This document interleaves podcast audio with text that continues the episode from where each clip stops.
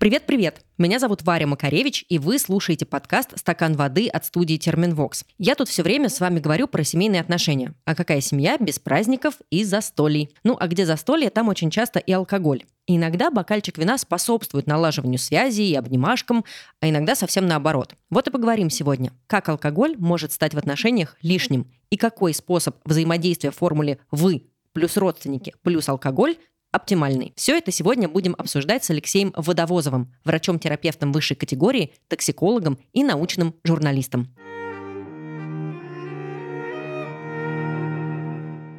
Мы в подкасте часто говорим о разнице поколений, и я не могу не замечать, что проявляется она в том числе и в разном кругозоре. Я не всегда понимаю мамины отсылки, а мои племянники понятия не имеют о некоторых исторических событиях, которые я считаю обязательными для хотя бы краткого ознакомления.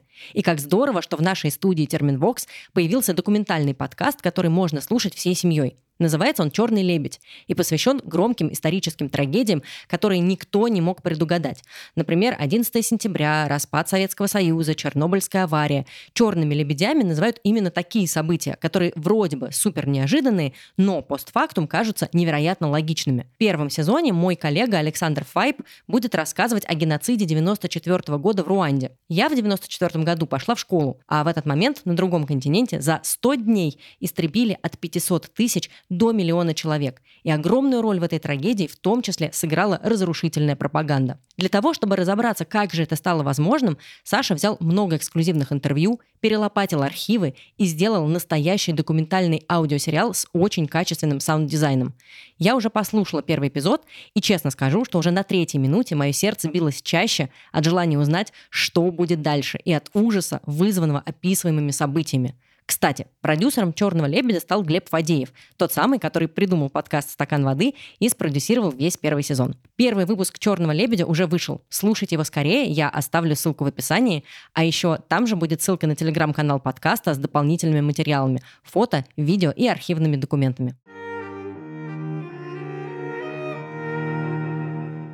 Алексей, добрый день. Приветствую. Мы сегодня с вами поговорим про алкоголь, и многие его употребляют, чтобы стало жить как-то ярче, веселее, легче, а при этом алкоголь ну, вообще-то называют депрессантом. Вот давайте начнем с азов, и вы объясните, что же в нем такого депрессивного. В нем депрессивного исключительно фармакологический эффект. То есть это депрессант не в том смысле, что он ухудшает настроение, например, или что-то в этом роде, а именно с точки зрения фармакологии. То есть, что он делает? Приглушает деятельность нейронов. И надо сказать, что это не всегда плохо. Вот самая первая фаза алкогольного опьянения, почему она людям нравится, почему ее так хорошо запоминают, почему мозг потом постоянно подсказывает, а вот у нас есть алкоголь, а давай-ка мы его используем. Именно по этой причине, что депрессивный эффект именно в смысле фармакологическом. Это не всегда плохо. Когда у нас в голове, ну, то, что называется нейронный шум, да, то есть огромное количество проблем, мы пытаемся э, удерживать в голове, там, не знаю, какие-то графики, сроки, ипотеку детей, там, и прочее, прочее, прочее. И первые дозы спиртного, они срабатывают как скорее успокоительное. Получается так. То есть вот этот весь шум уходит, нам становится хорошо и приятно.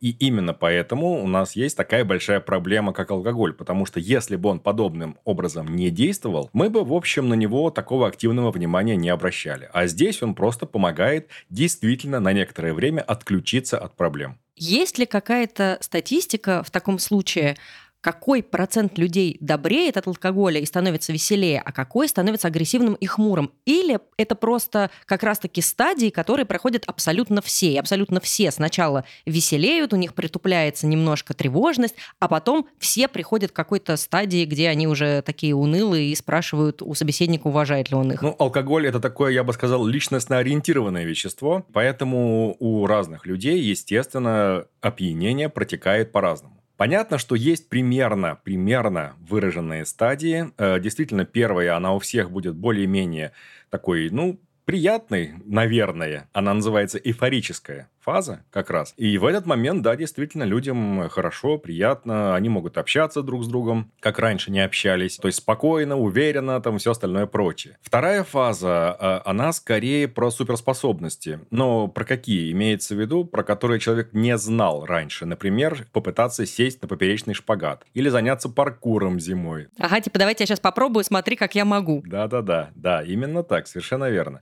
А, либо начинать есть все, что на столе в доступе руки и все остальное прочее. То есть там уже немножечко другие вещи. Третья фаза – это уже ближе к наркотическому сну. То есть, по сути, это фармакологический сон. Ну, и если мы будем продолжать, то дальше за этим сном будет идти кома, и дальше летальный исход. К сожалению, вот таким вот образом. Однако есть такое понятие, как патологическое опьянение. Что это такое? Что имеется в виду? Что вот как раз на во время первой эйфорической фазы у человека возникает сразу какое-то странное состояние. То есть вот он был вроде бы веселый, хороший, все остальное, а здесь раз, и у него, опять же, не строго есть очерченная клиническая картина, а есть два варианта. То есть самое главное – это психоз. Это острый психоз, который возникает. В чем это выражается? Звучит очень страшно, а как это проявляется? Это очень страшно, действительно. И приходилось даже видеть один раз такую вещь. Выражается он в чем? Что вокруг враги. Внезапно человек начинает ощущать, что вокруг него враги. И вот здесь уже зависит от личности. Потому что один человек забьется в угол, свернется в позу эмбриона и будет таким образом от врагов укрываться. А второй начнет их нещадно уничтожать. При помощи подручных средств, при помощи всего, что есть и все остальное прочее. То есть он станет буйным. И предсказать, у кого как именно это дело пойдет, крайне сложно. Здесь нужно понимать, что патологическое опьянение возникает не на ровном месте. То есть чаще всего, например, у человека уже было нечто фоновое, ну, например, перенесенная черепно-мозговая травма ушиб мозга, сотрясение мозга, какие-то нейроинфекции, ну, тот же, не знаю, там, клещевой энцефалит. Или вот сейчас ковид, мы не можем сказать, что это нейроинфекция, он все-таки не обнаруживается в тканях мозга, но последствия для мозга есть. И люди действительно сообщали о том, что начинают по-другому, то есть не противоположное какое-то значение, скажем так, возникает некое, а люди просто немножко по-другому начинают вести себя во время опьянения. Плюс, например, выспался человек или нет. Это действительно важно. Он пришел, например, с ночной смены, э, он устал, э, и с одной стороны мы можем получить вариант Жени Лукашина из э, «Ирония судьбы», потому что он-то на самом деле там не сильно пьянял, там больше как раз была усталость. И сверху буквально небольшая доза спиртного, и вот смотрите, во что его превратило, да. А с другой стороны, да, мы вполне можем получить такого боевого человекообразного робота. К сожалению, такое тоже приходилось видеть. К сожалению, не всегда алкоголь в семье ограничивается лишь какими-то праздничными застольями. иногда бывают ситуации, когда люди сталкиваются с алкогольной зависимостью своих близких, своих родственников. Давайте попробуем разобраться, чем отличается алкогольная зависимость от бытового пьянства. Ну, условно, если какой-то близкий каждый вечер выпивает бокальчик вина или, может быть, что-то покрепче, мне стоит уже бить тревогу и записывать его в хронические алкоголики или просто человек так расслабляется, ничего страшного в этом нет. С одной стороны, есть варианты и расслабления действительно. А с другой стороны, когда это становится системой, тогда начинаются вопросы дополнительные. Дело в том, что алкогольная зависимость – это все-таки заболевание. А бытовое пьянство – это скорее понятие именно что бытовое. То есть такое в обиходе, у которого нет четких критериев именно с медицинской точки зрения. Но, скорее всего, мы будем считать, наверное, так, что все, что до алкоголизма, можно считать бытовым пьянством, с одной стороны. А с другой стороны, есть такое понятие, как эксцессивное поведение, да, то есть когда человек слишком большие дозы этого самого алкоголя выпивает, например, каждую пятницу. Вот все остальное более-менее нормально, он в течение недели себя держит, но все мысли его в пятнице где-то прям начиная со вторника. И он уже готов, он уже выбирает, куда он пойдет, какие будут закуски там, или наоборот, их не нужно, и все остальное прочее. Он уже планирует это мероприятие, и вот этого как раз уже один из тревожных звонков. То есть он, по сути, встраивает алкоголь в свою жизнь. Таким образом. Какие еще могут быть тревожные звонки? Это перестройка системы приоритетов. Что имеется в виду? Что наличие спиртного становится поводом для выпивки. То есть, если раньше у человека должен был быть четкий железный повод, Например, день рождения, там день взятия Бастилии, что угодно, неважно. То есть должен быть повод. Без повода нельзя. А здесь поводом становится наличие спиртного, и человек начинает искать мотивацию себе, зачем мне выпить. То есть вот стоит спиртное, у него прям зудит, оно уже прокиснет, ему уже станет плохо там и все остальное прочее, нужно срочно спасать. Причина может быть придумана какая угодно. Расслабиться, устал, там еще что-нибудь в этом роде, и даже не обязательно компания. То есть первое время действительно он может э, подбивать друзей, ну потому что, опять же, есть такая устоявшаяся, наверное, в, в народе, либо байка, я не знаю, как сказать, что в одиночку пьют только алкоголик. Но это не совсем правда, но тем не менее есть. Поэтому люди пытаются первое время стараться оставаться социально приемлемыми, что называется. То есть им нужна компания. И они зачастую выступают организаторами застолья, что вот а давайте соберемся, а давайте, а давайте, все остальное прочее. Но потом уже отказываются и от этих шаблонов, мол, ну и что? Вот у меня есть спиртное, оно стоит, его нужно выпить, а повод я уж как-нибудь себе придумаю. Вот примерно так получается.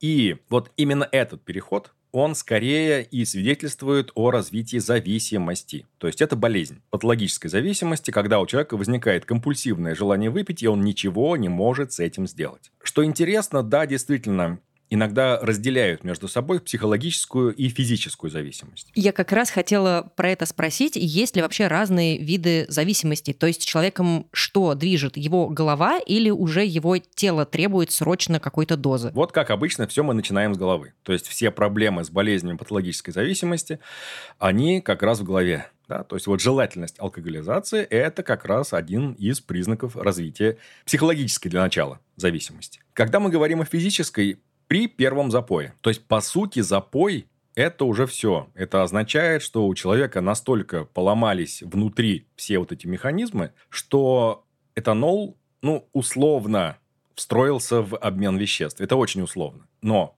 для того, чтобы просто вот проиллюстрировать, как это в принципе возможно, давайте скажем так, да. То есть это становится необходимым веществом. Необходимым. Таким же необходимым, как глюкоза, как натрий, как калий, там еще что-то в этом роде. Этанол должен присутствовать в организме. Причем, что интересно, смотрите, когда мы говорим об алкогольном опьянении, то этанол работает именно как эйфоретик, да, то есть человеку хорошо с него. А здесь нужно, чтобы человеку стало нормально без этанола ему будет очень плохо. Просто для того, чтобы вернуться в норму, ему придется употреблять это самое вещество. Ну, по сути, это наркомания. И то, что мы видим после э, запоя, это этаноловая ломка, по сути. И да, действительно, эта ломка подтягивает людей к тому, подталкивает к тому, чтобы постоянно добавлять, добавлять все новые и новые дозы. Вот таким вот образом, к сожалению, из этого круга потом выбраться не получится. Это важно. Вообще. Вообще. Потому что наркологи, с которыми приходилось общаться, это все-таки из их сферы деятельности, не из сферы деятельности токсиколога. Но с ними приходилось общаться, и они бросали всегда вот такую фразу, что не бывает бывших алкоголиков, есть только завязавшие. Потому что любое количество спиртного снова может этот организм переставить на алкогольные рельсы. Алексей, я вам обещала перед записью, что у нас будет сегодня несколько историй. Давайте послушаем первую из них.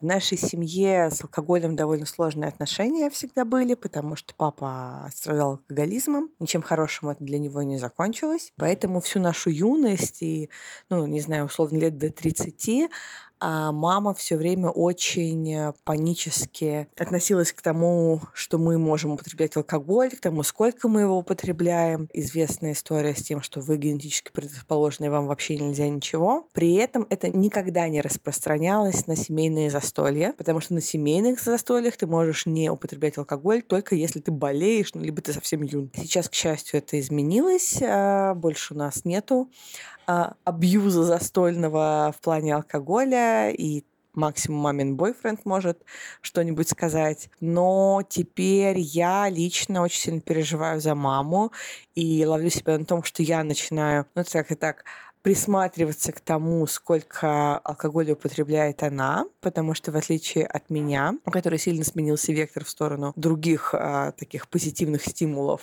физическая активность, общение и куча-куча всего другого, которые во многом заменили алкоголь а, как способ расслабиться и получить удовольствие. Вот, алкоголь для нее, ну, это такая регулярная, с культурным социальным подтекстом э, история, но и в том числе для расслабления вечером. Там рюмочка коньяка, бальзама, бокальчик вина. Да, и стала себя ловить на том, что я теперь я начинаю а, следить и переживать за то, что как-то часто употребляется алкоголь. Вот, очень такой странный твист получился.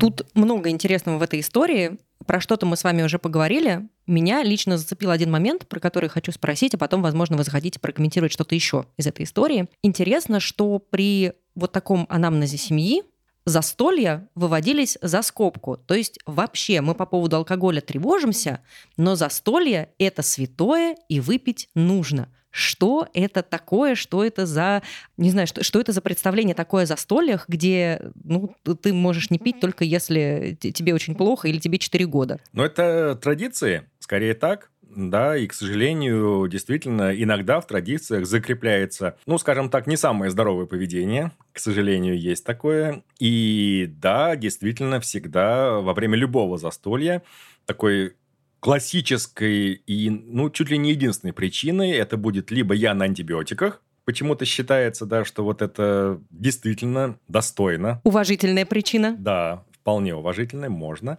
А, ну, иногда беременным разрешалось не выпивать. А, ну и все такое прочее, да, действительно, детям. А, а для остальных как бы это считается нормой поведения. Ну, скажем так, считалось я не думаю, что это прям осталось везде. Но, тем не менее, э, есть такая вещь, довольно интересная. Мы действительно очень давно, ну, по крайней мере, европейская цивилизация, да и азиатская, в общем-то, сталкиваемся именно с крепким алкоголем. Потому что была до этого очень длинная история слабоградусного алкоголя, потому что, в принципе, любые спиртные напитки, они появились как способ консервации. То есть нам нужно было сохранить продукт. Скажем, виноград, зерно, ну, то есть всякие типа медовухи, сбитень, вот это вот. Да, да, да, да, да, да, да, совершенно верно. Либо какие-то виноградные истории, либо рисовые, там у кого что. То есть у, у кого какая культура есть, у кого что за окном растет, вот то и сохраняют. Потому что крепкие напитки научились делать уже прям сильно-сильно близко к новым временам, когда появилась дистилляция. Ну, это что там, где-то в районе эпохи Возрождения, наверное, вот так это появилось. До этого была очень длинная история употребления слабоградусных напитков. И как-то так устоялось, что да, действительно, эти застолья вполне себе возможны. Но если мы вспомним, что такое греческий симпозиум, на самом деле, то тогда это была просто пьянка совместная. И чуть это уже в наше время появилось э, новое, скажем так, значение, да, что мы сначала обсуждаем какие-то важные вещи, а потом пьянка, да. А там прям сразу пьянка, с этого начинали. И уже тогда, в те времена, существовало неприятие, в том числе пьянства, и неприятие вот такого поведения рискованного, связанного с алкоголем. Если мы возьмем любые труды, любые, вот там, что Гиппократ, например, да, он тоже там высказывался о вине, что, да, можно раны лечить и все остальное прочее. Либо там Галена чуть-чуть э, попозже Гиппократа, да, там везде указано, что детям, например, нельзя что да, действительно есть люди, которые прям начинают привыкать и постоянно это пьют, и это тоже нехорошо. То есть такое социальное неприятие, оно возникло. И получается что? Что пока ты со всеми за столом, ты вроде бы как нормально себя ведешь, да? То есть ты употребляешь не просто так, а по поводу. А вот если ты вне повода начинаешь употреблять, да, вот здесь уже начинается к тебе вопрос, и это не совсем правильно. И, кстати, именно здесь, наверное, кроется вот тот феномен, почему спивались индейцы, например, либо наши э, северные народы. Хотя с ферментативными особенностями у них все нормально. То есть у них примерно то же самое, что и у нас. Хотя самый главный, мне кажется, как раз э, миф, возможно, видимо, вы сейчас как раз будете его развеивать, э, про то, что они просто не могут переваривать, перерабатывать алкогольные напитки. Вот, да-да-да-да-да. Это очень распространенная вещь. А на самом деле, когда мы смотрим по э, распределению вот этих ферментативных особенностей по земному шару, то выясняется, что да, есть проблемные области, но это где-то в Юго-Восточной Азии. Не так много на самом деле. А вот и индейцы Северной Америки, например, и наши северные народы, они же родственники. Да, потому что как раз это была такая довольно выраженная миграция через Берингов мост, когда он еще существовал. То есть это одни и те же люди фактически. И с генетикой в смысле переработки алкоголя у них примерно то же самое, что и у нас. Но у них не было вот этой истории длинной. У них были другие психоактивные вещества. Вот такой истории длительной с выработкой социальных механизмов защиты у них не было. Им сразу привезли, кому на вертолетах, кому на пароходах, да, что называется, ну, там, на парусниках. Э, сразу привезли крепкие алкогольные напитки. Они оказались не готовы. Они оказались не готовы, да. То есть у них не было таких механизмов защиты, и вот эти огромные проблемы, которые возникли, что там, что там, они связаны именно с социальными факторами. Кстати, про алкогольные напитки. Есть ли принципиальная разница что человек пьет, если это происходит регулярно. Давайте опять же представим, что есть какой-то член семьи, который вечером каждый вечер, например, или через день выпивает бокальчик вина.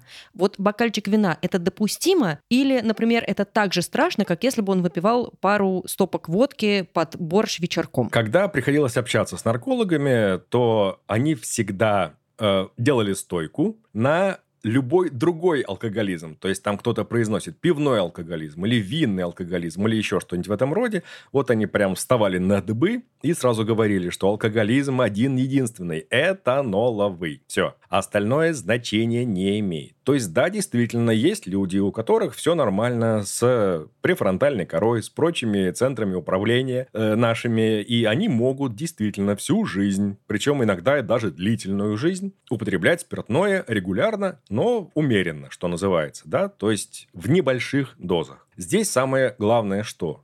Регулярность и дозы. Потому что когда говорят об эксцессивном выпивании, вот то, что раз в неделю и прям в дрова в пятницу, вот это для здоровья как раз крайне не полезно, и такое поведение действительно рискованное. Оно в итоге может привести к формированию зависимости в том числе. Я никого ни к чему не склоняю, но я так понимаю, что уж лучше тогда по чуть-чуть, если очень хочется. Понемногу каждый день, совершенно верно. То есть так называемые дринки, да, то есть есть у нас такая универсальная единица или алкогольная единица, юнит, либо дринк, если американский. Так вот, они не накапливаются, у них нет накопительного эффекта. И когда говорят, что не больше, скажем, одного дринка в день, это не означает, что их можно собрать и в пятницу использовать. Нет, ни в коем разе. Это как раз хуже. Первое. И второй момент, который тоже касается доз. Если дозы не растут длительное время, это хорошо. А вот если они начинают увеличиваться, если постепенно напитки смещаются в сторону более крепких, а это будет неизбежно при алкогольной зависимости. Почему? Ну, просто потому, что формируется толерантность. Есть такой эффект, то есть для достижения предыдущего состояния нужна все большая и большая доза. То есть вроде бы одно и то же состояние, но каждый раз доза растет. И в итоге, с чего бы человек не начинал, он всегда придет к водке. Ну, потому что это наиболее выгодный напиток в этом смысле. И по цене, и по градусам, и по эффекту, и по всему остальному прочему. Дешево и результативно. Да, совершенно верно. Вот если такая миграция наблюдается, то да, мы можем сказать о том, что факторы риска прямо на лицо, мы их видим. Но если это в течение всей жизни регулярно, и это действительно тот же бокал вина, или там, не знаю, 50 миллилитров коньяка, или еще что-нибудь в этом роде, то не исключено, что человек здоров настолько, что, во-первых, он это может пить с точки зрения физического здоровья, у него нет противопоказаний, он неплохо себя после этого чувствует. И второе, что он может эту дозу держать под контролем. То есть у него и с работой головного мозга тоже все хорошо. Вот при таком стечении обстоятельств никаких противопоказаний, скажем так, э, выявить, ну, в общем, пока что не, не удается. Давайте послушаем еще одну историю, как раз все о тех же семейных застольях. Дело в том, что у меня еще с детства отношение к употреблению было максимально негативное, потому что я смотрела даже просто обычные фильмы, и если я видела сцену с пьяными или выпивающими людьми, мне сразу было мерзко, противно. В семье, естественно, отношение не такое, как у меня. Да, конечно, все понимают вред. Но вот в детстве, помню, мы поехали к бабушке с дедушкой. Нас стали там, ну, кормить ужином, все такое, перед тем, как мы уедем. И в какой-то момент бабушка говорит маме, что вот, давай я тебе настойку принесу, а коньяк или что-то такое. Мама отказывает, потому что, ну, она не любительница, в принципе, выпить. Она максимально что-то легкое всегда на праздниках. Вот. И она говорит, что нет, я не хочу. Ну, действительно, человек не хочет. Конечно, ей продолжают предлагать. Это не просто пару раз еще раз предложить. Нет, мне кажется, если бы мама в итоге не согласилась, то мы бы оттуда просто не ехали, потому что это было, я не знаю, как будто бы от этого зависела жизнь всех окружающих выпьет она или нет. А, соответственно, более старшие поколения считают, что это абсолютно нормально. Как же не поднять тост за праздник, как же не поднять тост за именинника и так далее. Мне такое отношение совершенно не нравится. Я надеюсь, что в будущем это постепенно будет изменяться. И я думаю, что это уже происходит. Тут, возможно, как раз удачный момент, э, чтобы поговорить про некую моду на употребление алкоголя среди разных поколений. Наша слушательница — это как раз представитель, скорее, там, 20 плюс, около 30, и у нее отношение к алкоголю достаточно негативное. Ее мама где-то посередине, да, а бабушка здесь оказалась таким достаточно настойчивой гостеприимной хозяйкой, которая, в общем, пыталась фактически влить алкоголь. Видите ли вы какие-то изменения в паттернах употребления алкоголя. Можно ли сказать, что сегодня среди зумеров, среди миллениалов есть некий тренд на ЗОЖ, а родители остались вот в тех традиционных нормах, э, в которых они росли и жили долгое время? А здесь есть такой интересный нюанс, потому что люди все равно будут искать способы, как расслабиться, скажем так, с минимальными затратами, потому что любые психоактивные вещества – это как раз э, путь к экономии энергии. Наш мозг такие способы запоминает, потому что он невероятно ленив в этом смысле. И если нечто приносит удовольствие без каких-либо физических затрат сильных, то это будет закреплено просто вот железно, что называется. Поэтому я бы не сказал, что прям совсем полностью отказывается, это во-первых. А во-вторых, появляются альтернативы. То есть есть э, куча, да, у нас есть какие-то смеси курительные, да, не всегда легальные или там полулегальные. И давайте уж говорить о том, что там рецептурные препараты или там прочие прочие вещи, они стали гораздо более доступны, чем в прошлом э, веке, например, в 20-м. И поэтому, да, действительно, э, спиртное, оно так немножечко теряет свои позиции. С другой стороны, как я и сказал, есть и другие способы, не обязательно связанные с психоактивными веществами. То есть социализация сейчас, в общем, тоже на довольно высоком уровне. И я бы сказал, что, наверное, был такой небольшой провал, потому что, с одной стороны, социализация была вот где-то в послевоенные годы, когда общество прям объединялось, восстановление, все остальное прочее. И хотя там не было интернетов никаких, но всегда в обязательном порядке, ну, в тех же деревнях, например, всегда были и массовые мероприятия, что называется, и все остальное прочее, да и в городах, в общем, об этом не забывали. Если раньше роль социальной смазки выполнял алкоголь, то сейчас в некоторых случаях интернет. То есть вот эта анонимность, это не обязательность прямо сразу с человеком лично общаться, ну, это же надо все-таки и опыт иметь, и смелость определенную, и все остальное прочее. А здесь, пожалуйста, люди общаются долгое время в интернете, потом идет развиртуализация, и они уже даже на первой встрече будут как родные друг с другом, никаких дополнительных социальных смазок не требуется. Раньше нужен был алкоголь, сейчас достаточно кофе, например. Мне вообще очень понравился этот термин «социальная смазка», надо его запомнить, это прям классно. Я хотела еще спросить э, про культуру застолья, опять же, может быть, отталкиваясь немножко от этой истории, от того, что вы сейчас э, сделали такой небольшой экскурс в историю нашей страны, а если посмотреть на современную Россию, на то, как люди в ней пьют, и попробовать сравнить, э, например, с Францией или, может быть, с Италией, где развитая винная определенная культура.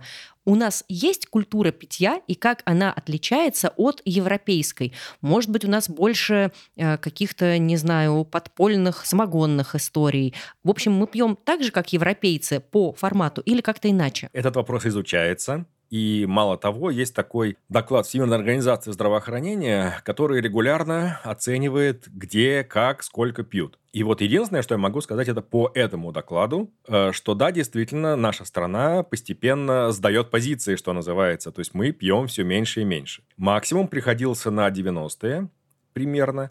Там доходило почти до 20 литров спирта на душу населения. То есть на каждую душу, это важно, в год. Это довольно много я бы сказал так. Да, я просто сейчас сижу, перевариваю эту цифру. Да, это очень много. И сейчас мы уже потеряли значительное количество литров, у нас там что-то около 12 или 13 получается. Где-то среднее европейское такое потребление, с одной стороны. С другой стороны, да, конечно, структура потребления будет немножко различаться, потому что в северных странах традиционно пьют более крепкие напитки. В южных странах более мягкие, скажем так, слабоградусные, что называется. А, у нас есть традиционно пивные страны, ну, Чехия, Германия, например. У нас есть традиционно винные страны, то есть Италия, Франция и прочее, прочее. Но если мы посмотрим, как это отражается на состоянии здоровья, вот тут как бы это уже совершенно другая история. Потому что, к сожалению, не всегда вот эти спиртные напитки, они э, накладываются на какие-то позитивные факторы в жизни, скажем так. То есть человек придерживается нормальной физической активности, у него нормальный рацион питания, и при этом он пьет как не в себя, что называется. Ну, такое редко встречается, согласитесь все-таки. Когда мы прибегаем к алкоголю, по крайней мере, ну, в нашей культуре такое приходилось видеть, это своеобразная защитная реакция, я бы сказал так. Когда вот все плохо, когда мы ничего сделать не можем, да, когда вот надо что-то предпринять, а сил там и средств всего остального нет, то алкоголь работает как убежище. То есть получается так, среди кучи негативных факторов мы добавляем еще один очень выраженный алкоголь. И поскольку с ним действительно связано огромное количество рисков самых разнообразных, есть масса доказанных заболеваний, которые появляются гораздо чаще на фоне алкоголизации, получается, что он срабатывает как усугубляющий фактор. И поэтому наша страна на втором в мире месте после Центральной Африканской Республики по избыточной смертности от спиртных напитков. К сожалению, так. Ну, понятно, что там будет превалировать мужское население от 15 до 50, но, тем не менее, это не очень хорошая для нас статистика. Хотя, да, пьем мы гораздо меньше, чем э, многие европейские страны. Я хочу сейчас прочитать вам еще одну историю. Она пришла к нам в текстовом формате. Ее прислал наш подписчик Илья. Он отказался от алкоголя 4 года назад из-за психиатрического диагноза, который мы поставили. И вот что происходило с ним дальше. Родные отреагировали крайне положительно, и год-два вообще не предлагали выпить. В целом, у меня в семье алкоголь не является каким-то сверхобязательным другом праздника, но все-таки он, как правило, присутствует. Иногда отец и мама любят выпить пиво или джина с тоником вечером. С родственниками мы уже давно ничего не празднуем, но если это все-таки случалось, обязательно спрашивали, в чем дело, почему не пьешь, давай стопочку и так далее. Всегда хватало ответить «не хочу» или «слушайте, просто не хочу». Как правило, такие запросы поступали от представителей более старшего поколения родственников. Гораздо интереснее интереснее была ситуация с некоторыми друзьями и знакомыми. Поскольку я бросил пить буквально в один день, многие не совсем это поняли. В основном говорили, а почему нельзя? Да ладно ты бухни, давай тусанем. А как ты вообще отдыхаешь? Как расслабляешься, сбрасываешь напряжение и так далее. В общем-то, это такая форма коллективного давления. Потом стали все реже писать и приглашать куда-то. В результате просто отвалились эти люди. Вообще перестали общаться. Получилось, что с некоторыми я общался исключительно как с собутыльниками. Ну, меня так воспринимали. Стало как-то неприятно, но потом почувствовал некоторую свободу в этом. Мол, на меня никто не давит. Как вам такая история? Очень показательно, я бы сказал. Человеку действительно важно, чтобы он себя правильно вел в своих глазах. Не всегда обязательно, чтобы окружающие это одобряли, но главное, чтобы в своих глазах он чувствовал какую-то правоту. И если человек пьет, значит и остальные должны пить. Когда вокруг него сидят люди, которые пьют, это хорошо. Значит, он в большинстве. Получается так, да? То есть он разделяет их точку зрения, он делает все правильно и все остальное прочее. Но если вдруг там появляются люди, которые не пьют, то есть выпадают из этой общины, скажем так, то нужно показать, что они либо ненормальные, либо они больные, то есть найти им некое оправдание, получается так, для себя, вот что интересно. Не для этих людей, а для себя. То есть получается, что в этой ситуации, возможно, если я хочу сохранить хорошие, добрые отношения, лучше соврать про антибиотики, страшную болезнь и что-нибудь еще, только чтобы не обижать человека и не рушить отношения. Э, опять же, как совершенно правильно сказал подписчик, что если с вами общались только как с собутыльником, то, может быть, для вас и не представляют ценности такие отношения. А так, конечно, нужно смотреть по ситуации. А как быть, если вы в семье, и вы замечаете, что кто-то из родственников, из близких, например, родители, пьют чуть больше, чем, ну, не то чтобы, чем вам кажется нормальным, но чем действительно считается нормой. Ну, то есть какие-то сверхдозы. Как аккуратно обратить их внимание на это? А вот это очень тяжело. Особенно если это родители то есть старшее поколение. Как ни крутитесь, вы для них авторитетом не будете ни при каком раскладе. Не исключено, что в таком варианте вы найдете какое-нибудь оправдание для родителей. Или начнете пытаться его искать, или еще что-то в этом роде, либо будет развиваться то, что называется созависимостью, ну, то есть то, о чем рассказывают психиатры-наркологи. Это как раз, опять же, повторюсь к ним. Есть такой интересный момент. Пока человек сам не осознает эту проблему и сам не решит ее как-то разрулить не получится.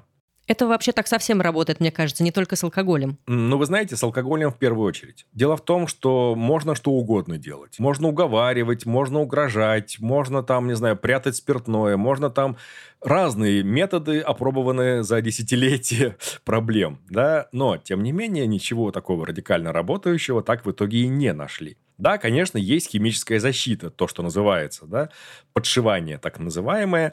С одной стороны, с другой стороны, у нас сейчас концепция информированного согласия, то есть подшивать человека вне его ведома нельзя. То есть запрещено напрямую. Такие методики использовать нельзя. Хотя препараты есть. То есть что должно произойти сейчас? Он должен сам осознать проблему, и он должен сам согласиться на то, что ему будут вводить препараты, которые блокируют метаболизм алкоголя на уровне уксусного альдегида. То есть он будет находиться в тяжелейшем похмелье, если вдруг выпьет. Раньше это работало иначе. То есть раньше, например, жене могли выдать пузыречек бесцветной жидкости, без вкуса и запаха. И да, действительно, находившееся там вещество можно было добавлять, ну, что называется, в холодное третье блюдо, известное больше как компот, а, например. То есть в горячем там еще варианты, а вот во что-то холодное, да, можно было добавлять. И вот это вещество, оно блокировало бы алкоголь на уровне как раз уксусного альдегида, то есть накапливалось бы это вещество. При этом человека могли бы, условно говоря, закодировать то есть произнести некую ритуальную фразу. Но понятно, что в основном работала, конечно, химия, то есть то самое выданное супруге вещество. И человек, который пробовал прочность кода, а как вы понимаете, через некоторое время закодированный, обязательно попробует это сделать. Становится любопытно. Абсолютно верно. Что будет? У него действительно развивалась тяжелейшая токсическая реакция. Он понимал, что, о, ага, значит нельзя. И таким образом действительно с некоторыми ситуациями удавалось справляться. Но, повторюсь, у человека должна быть мотивация. То есть э, проблема современной наркологии, по крайней мере, по тому опыту общения с коллегами из этой области, именно в том, что человек должен прийти сам. Не то, что его должны привести родственники. Да, конечно, они могут привести, но это будет очень тяжелая работа того же психотерапевта, например. То есть нужно будет найти какие-то рэперные точки, от которых потом оттолкнуться. Вы сказали, что, конечно, будет сложно в ситуации, если ребенок хочет как-то родителей наставить на более здоровый жизненный путь. А в обратную сторону, получается, это может работать, если родители хотят ограничить своего ребенка от употребления алкоголя. Да, да, вот здесь может сработать. А, опять же, это не всегда. Как вы понимаете, ситуации есть э, очень сильно разные. И вот, да, действительно, наши подписчики правильно отмечали. Негативный пример иногда работает гораздо лучше всех увещеваний. Они увидели, как это выглядит, и они не хотят себе такого. Несмотря на то, что да, действительно, там, ну, не то, что на 100% это передается, естественно, но некий процент генетического, скажем так, влияния присутствует. Да, действительно. Проводились исследования на эту тему, там смотрели и близнецовый метод, смотрели и родственников, и всего остального прочего. Да, небольшая передача факторов риска есть. Как любят повторять биологи всегда, что мы наследуем не признак, а норму реакции. То есть не один в один а вот определенный коридорчик. Какой ширины этот будет коридорчик, зависит конкретно от нас, от средовых факторов, как мы на них реагируем. Даже при наличии какой-то предрасположенности мы ее можем не реализовать в течение всей жизни. Короче, как всегда, личный пример будет не лишним. И под занавес э, хочу задать такой вопрос, может быть, постараться здесь уйти от терминологии и каких-то научных терминов и просто попробовать ответить на вопрос, как по-человечески внутри семьи построить отношения и не быть тем самым человеком, который такой приходит весь в белом пальто и говорит, сейчас мы будем тебя лечить, избавлять от э, пристрастия к алкоголю, и ты вообще встанешь на правильный жизненный путь, э, дорогой мой папа, сын или брат, дедушка, неважно, нужно подчеркнуть. Вот как позаботиться о близких именно в теме алкоголя и при этом не задушить их тут своим контролем и каким-то, может быть, эм, какой-то чрезмерной заботой? Ой, вы знаете, если бы на это был четкий ответ, наверное, бы у нас не было таких проблем. Дело в том, что это не сиюминутное действие. Не получится, вот вы совершенно верно сказали, что не получится прийти и отрубить что называется, хвост этой гадине зеленому змею, потому что он настолько глубоко укореняется в человеке во всех проявлениях и во всех сферах его жизни, что это практически нереально. Знаете, какая основная проблема, опять же, опыту общения с наркологами, не вывести человека на мотивацию, да, не попытаться как-то его из этой трясины вытащить, а добиться того, чтобы он потом обратно в нее не вернулся. Потому что да, мы можем все сделать, но он возвращается, например, в свой двор, на свою работу, к своему телевизору, ко всей окружающей его действительности.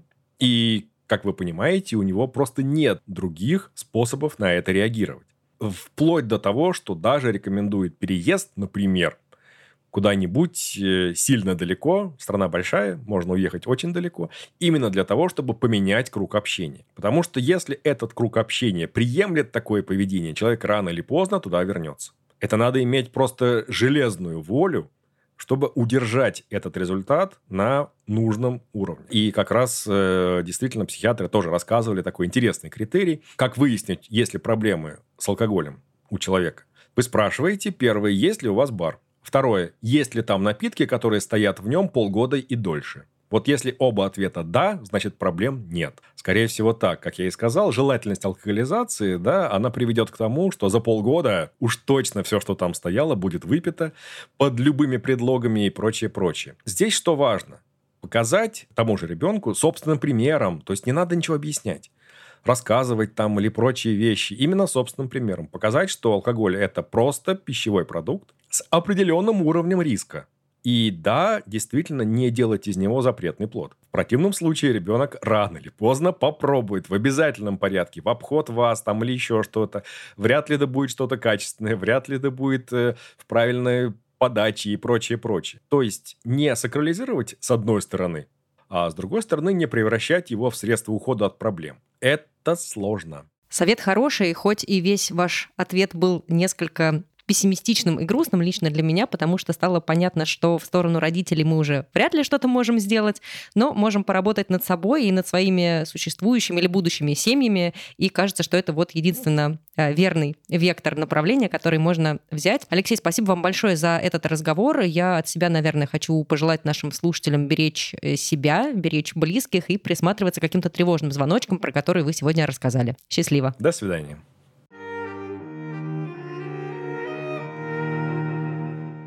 Это был подкаст «Стакан воды» от студии «Терминвокс». Каждую пятницу новый выпуск выходит на всех платформах. Слушайте, где вам удобно. Soundstream, Apple подкасты, Google подкасты, CastBox, Яндекс.Музыка и даже YouTube. А в другие дни недели, чтобы вы не скучали, мы постим всякий разный хороший контент в соцсетях. В сети, которую нельзя называть, во ВКонтакте и в нашем Телеграм-канале. Например, каждую среду в телеге выходят авторские колонки команды подкаста. Приходите читать и общаться с нами. Кстати, если вам кажется, что мы еще не поговорили в нашем подкасте о чем-то очень важном в рамках отношений с родителями, то присылайте свои предложения по гостям и темам нам в бот. Все ссылки оставлю в описании. И не забывайте ставить нам лайки и писать отзывы там, где вы нас слушаете. Это правда очень-очень важно. С вас сердечки, с нас интересные выпуски. А еще заходите в соцсети нашей студии Терминвокс, чтобы следить за другими проектами студии за жизнью команды. И не забывайте пить водичку. Пока-пока! Над подкастом работали ведущая Варвара Макаревич, звукорежиссер Александр Павлов, продюсер и редактор Лера Кудрявцева, дизайнер Елизавета Семенова, автор джингла Полина Бирюкова и автор идеи Глеб Фадеев.